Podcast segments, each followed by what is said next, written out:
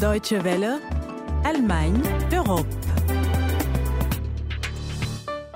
Konnichiwa, guten Tag, bonjour à tous. Konnichiwa, c'est ce qu'Angela Merkel a probablement dit au Premier ministre japonais Shinzo Abe en arrivant en début de semaine à Tokyo, une visite qui marque parce que c'est la première en sept ans et parce que c'est la semaine où le Japon commémore la catastrophe nucléaire de Fukushima.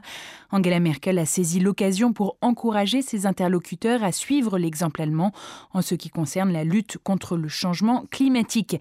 Et nous, nous saisissons ce voyage et ce triste anniversaire pour faire le point sur le tournant énergétique en Allemagne, quatre ans après son lancement. En seconde partie, sans rigoler, on va parler de la fessée et du débat qui agite actuellement l'Union européenne sur le sujet. C'est Constance Zungetse au micro. Wouh, c'est parti.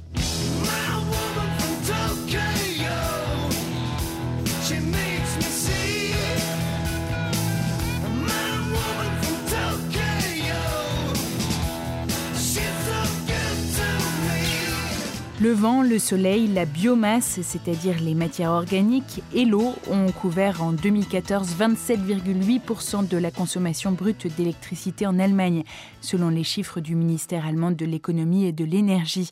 27,8%, cela ne vous paraît peut-être pas beaucoup, mais c'est un record. Pour la première fois, les énergies renouvelables deviennent la première source d'énergie en Allemagne devant le charbon. Quatre ans après la catastrophe de Fukushima et la décision des autorités allemandes de sortir du nucléaire, où en est-on? C'est la question que j'ai posée à Torben Becker, expert en énergie nucléaire auprès de l'Union pour l'environnement et la protection de la nature, Bund. Contrairement à ce que certains prédisaient, l'arrêt de plusieurs grosses centrales nucléaires n'a pas conduit à des difficultés d'approvisionnement et nous avons réussi à remplacer l'énergie nucléaire par des énergies renouvelables moins néfastes pour le climat. De ce point de vue, le tournant énergétique est un succès. Évidemment, en tant qu'organisation environnementale, nous aimerions que le processus s'accélère, que les centrales dangereuses et encore en activité ferment plus vite, que le problème des déchets nucléaires soit aussi réglé. Insofern würden wir uns wünschen, dass die Atomkraftwerke noch deutlich schneller vom Netz gehen, als es bisher geplant ist. Depuis 2011, huit centrales nucléaires jugées dangereuses ont été arrêtées. Une neuvième doit l'être cette année. Il s'agit de la centrale de Grafenrheinfeld dans le sud de l'Allemagne. L'exploitant de cette centrale a annoncé qu'il la fermerait même plus tôt que ce qu'ordonne la loi, Grafenrheinfeld n'étant plus rentable. Torben Becker espère bien que d'autres suivront cet exemple.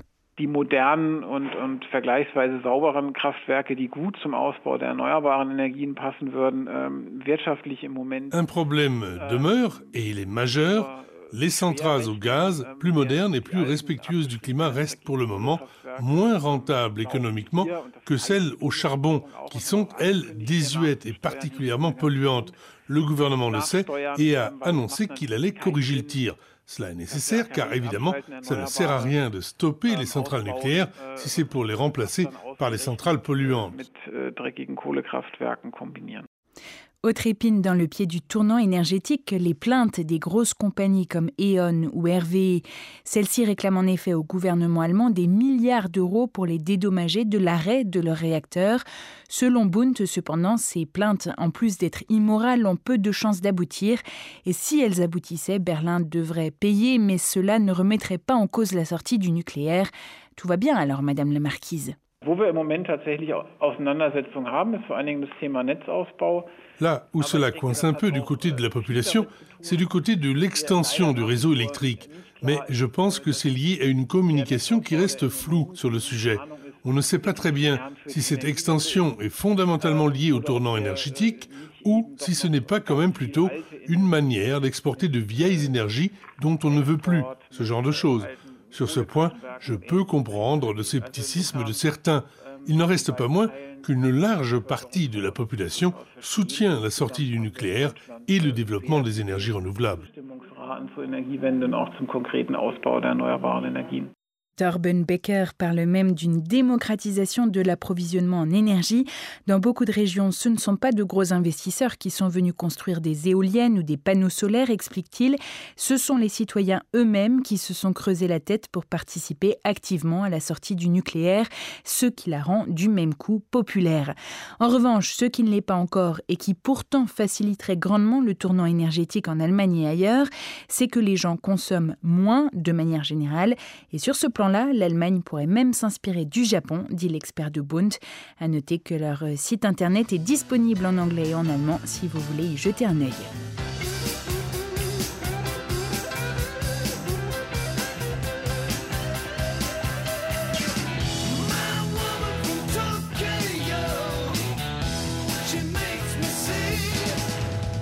Dans beaucoup de sociétés, infliger une fessée à un enfant est une mesure éducative tolérée, mais la fessée est-elle sans conséquence?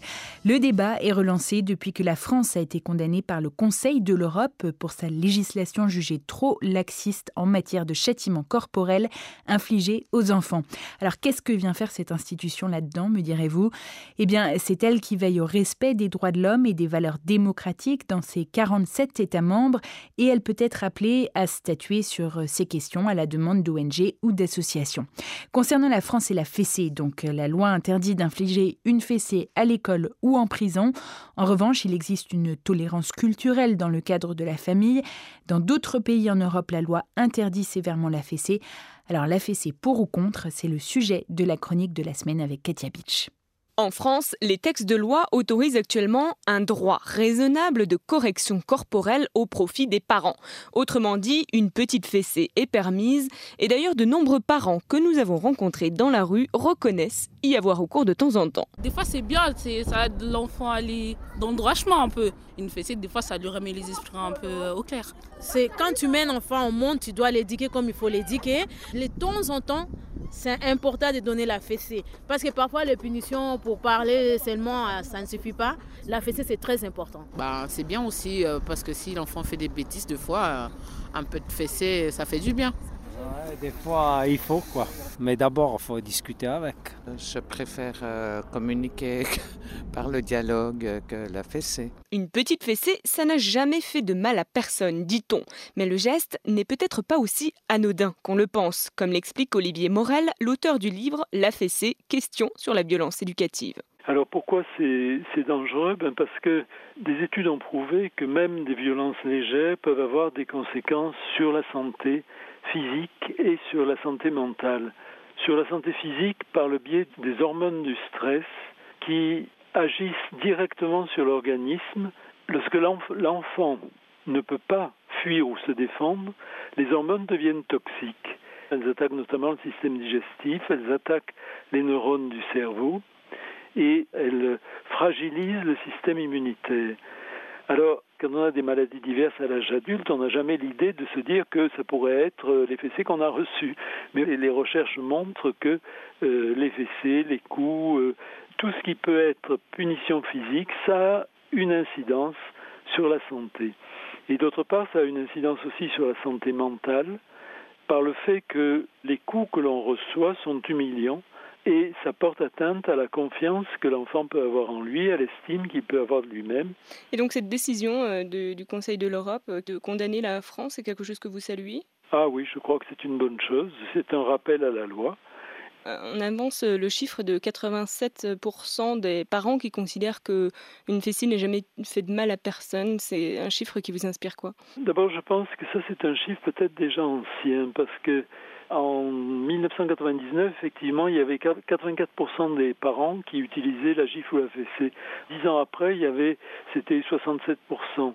Mais il semble que ça ait baissé considérablement. Est-ce que vous pensez qu'il y a un mieux également au niveau de l'Europe, une prise de conscience? Oui, puisqu'il y a 27 pays qui ont déjà interdit toutes les formes de punition corporelle. C'est 27 pays sur 47 hein, du Conseil de l'Europe. C'est déjà une prise de conscience et actuellement, en totalité, il y a 44 pays dans le monde qui ont interdit. Il y a encore du chemin à faire puisqu'il y a environ 200 pays hein, dans le monde. Mais euh, il y a une progression nette et maintenant il commence à y avoir des pays d'Afrique qui ont interdit, des pays d'Amérique latine, des pays d'Océanie. Donc euh, ça devient vraiment un phénomène mondial. Merci Monsieur Morel. Alors, on vient de l'entendre, Katia, 27 pays ont déjà interdit la fessée. Vous nous faites euh, un petit tour d'horizon de la fessée en Europe? Eh bien, ce sont les pays scandinaves qui ont été les premiers en Europe à bannir la fessée. C'est la Suède qui a ouvert la marche en 1979. La Suède interdit d'ailleurs toute forme de punition physique. La Finlande suit le mouvement en 1983, suivi de la Norvège en 87. Le Portugal et l'Espagne n'ont suivi l'exemple que 21 ans plus tard, en 2008 donc, après avoir été condamnés eux aussi par le Conseil de l'Europe. Malte a interdit la fessée et autres châtiments corporels l'année dernière. En et en Bulgarie, la est interdite par la loi depuis 2000. En revanche, en Belgique, au Royaume-Uni, en Irlande et en France, si le débat agite parfois la classe politique, les parents semblent encore fermement attachés à leur droit de correction et la a encore droit de citer.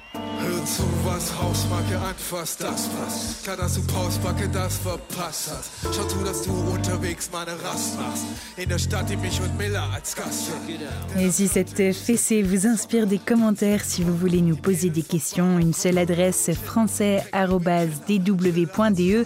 Et puis pour retrouver le podcast de cette émission, direction la médiathèque sur notre site dw.de/slash français. On se quitte sur un titre du groupe de hip-hop allemand Fantafir, Beweg deinen Popo, autrement dit Bouge-toi le popotin. Sur ce, passez une bonne semaine. À la prochaine et auf Wiedersehen.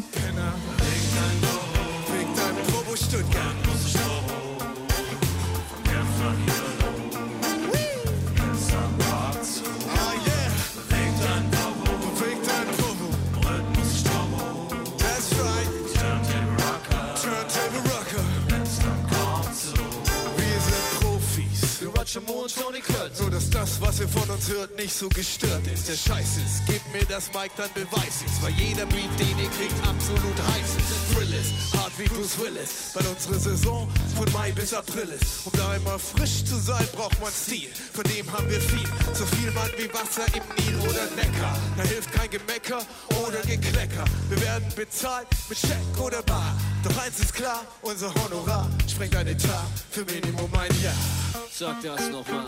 Für Minimum ein Jahr. So sieht's okay, mal aus. Stuttgart Girls and Boys, come on!